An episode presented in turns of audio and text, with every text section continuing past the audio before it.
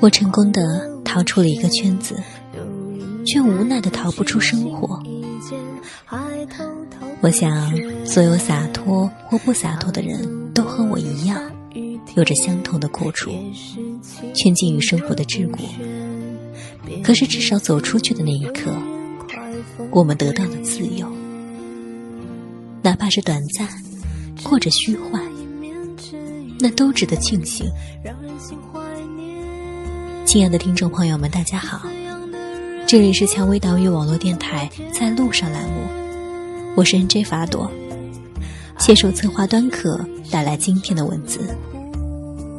走出去，就是回归。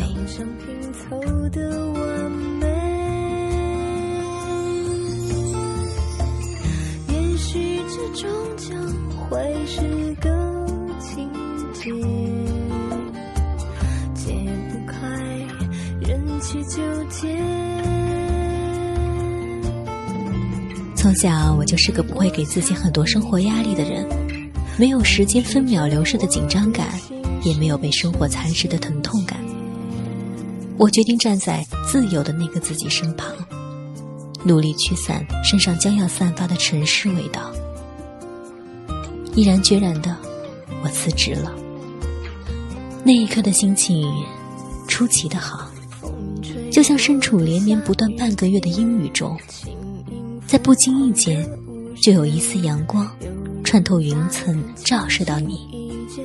我开始着手准备着各种出行的装备，像是一手策划自己的人生，用一如既往慵懒的心态面对未知的未来。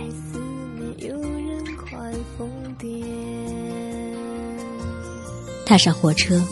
拥挤的车厢里弥漫着人们追逐时间的味道，在我看来，那是经不住推敲的生活方式，是在充分表现人类的恐惧感，恐惧在短暂的生命中难以得到成熟的果实，恐惧碌碌无为，或者不曾好好奋斗。我在泸沽湖畔坐了整个下午。盯着北方冬日里永远无法看到的夏天的太阳，慢慢的用笔描绘眼前的景色。宽阔清澈的湖水，静谧从容的白云，停泊的小船，或者三三两两与我一样从尘世中逃离的、渴望摆脱俗气的俗人。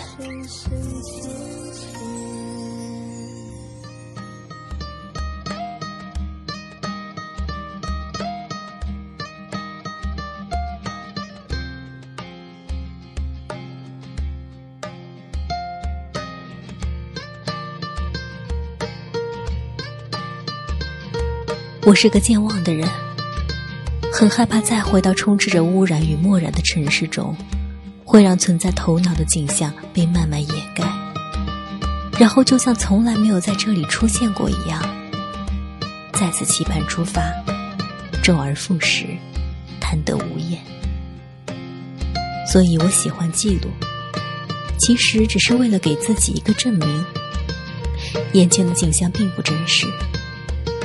或者说，在我的印象里，这种景象只可想象。突然放慢的节奏，来不及适应，就将我包围，斩断人的神经，把你放空，或者让人留恋和怒恨。我开始羡慕那些生来就长在这里的树木或者鱼鸟，眼里尽是绝美的景象。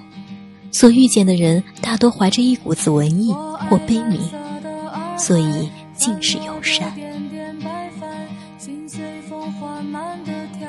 夜幕悄悄降临，我随着歌声走到小路尽头的小酒馆，听到这低沉的诉说，和城市中酒吧的躁动形成了鲜明的对比。我想，每一座城市都有属于他自己的气质。歌手是北京人，比我大三岁。有一年背着吉他来到这里，与当地的姑娘相爱，便留下来，两人一起开了这间小酒馆为生。中间的过程极为简单，简单到好像爱情是纯洁的一样，简单到好像生活是完美的一样。这样的故事，却比我在电影院里看到的每一场情节曲折离奇的爱情，都要来的感动。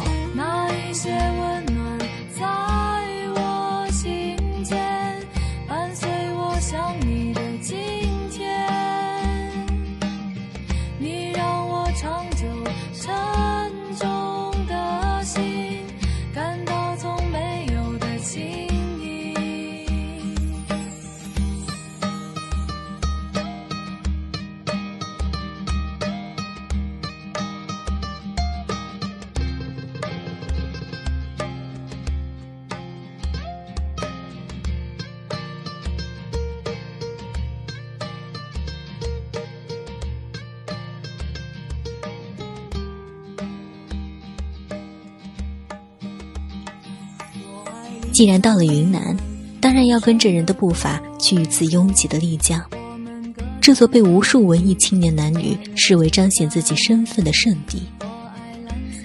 其实，已经难以找到平和与安详。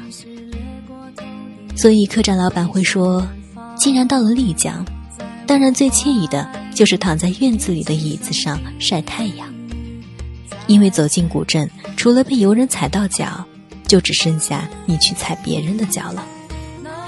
走街串巷，眼花缭乱，无处不见的旅游商品，批发成进来的货物，充斥着眼球，扭曲了你当初毅然决然收拾行李来这座城市的意义。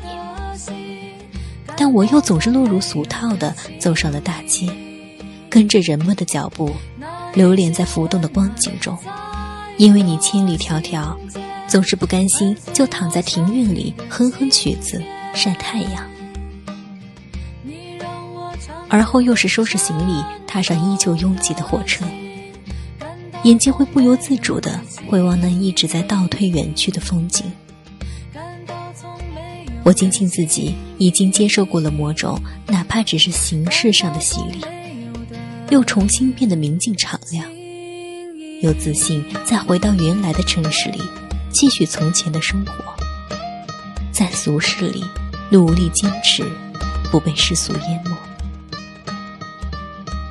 在旅行的途中，我遇到很多和我一样的人，过了几年乖业的生活，上班、下班，为了生活而奋斗，然后某一天又毅然的放弃了坚持了很久的东西，成全那个自由的自己，选择一座向往已久的城市。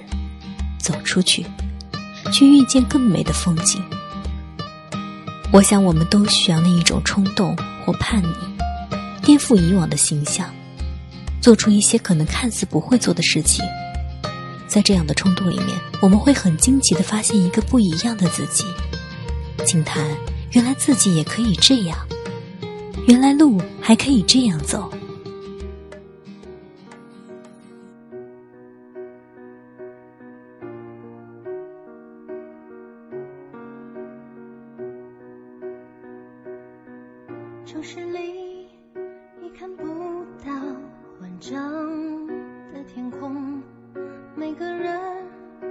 我觉得年轻人至少要为自己做的一件事情，就是一场不计得失的旅行。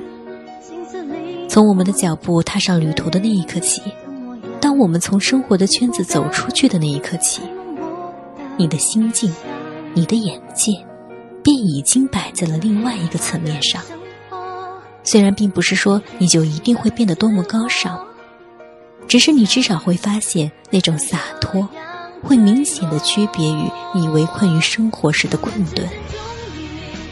可能行走的途中，你所看到的风景与你想象的并不一样，可能会有失望，但是这些都并不是那么的重要。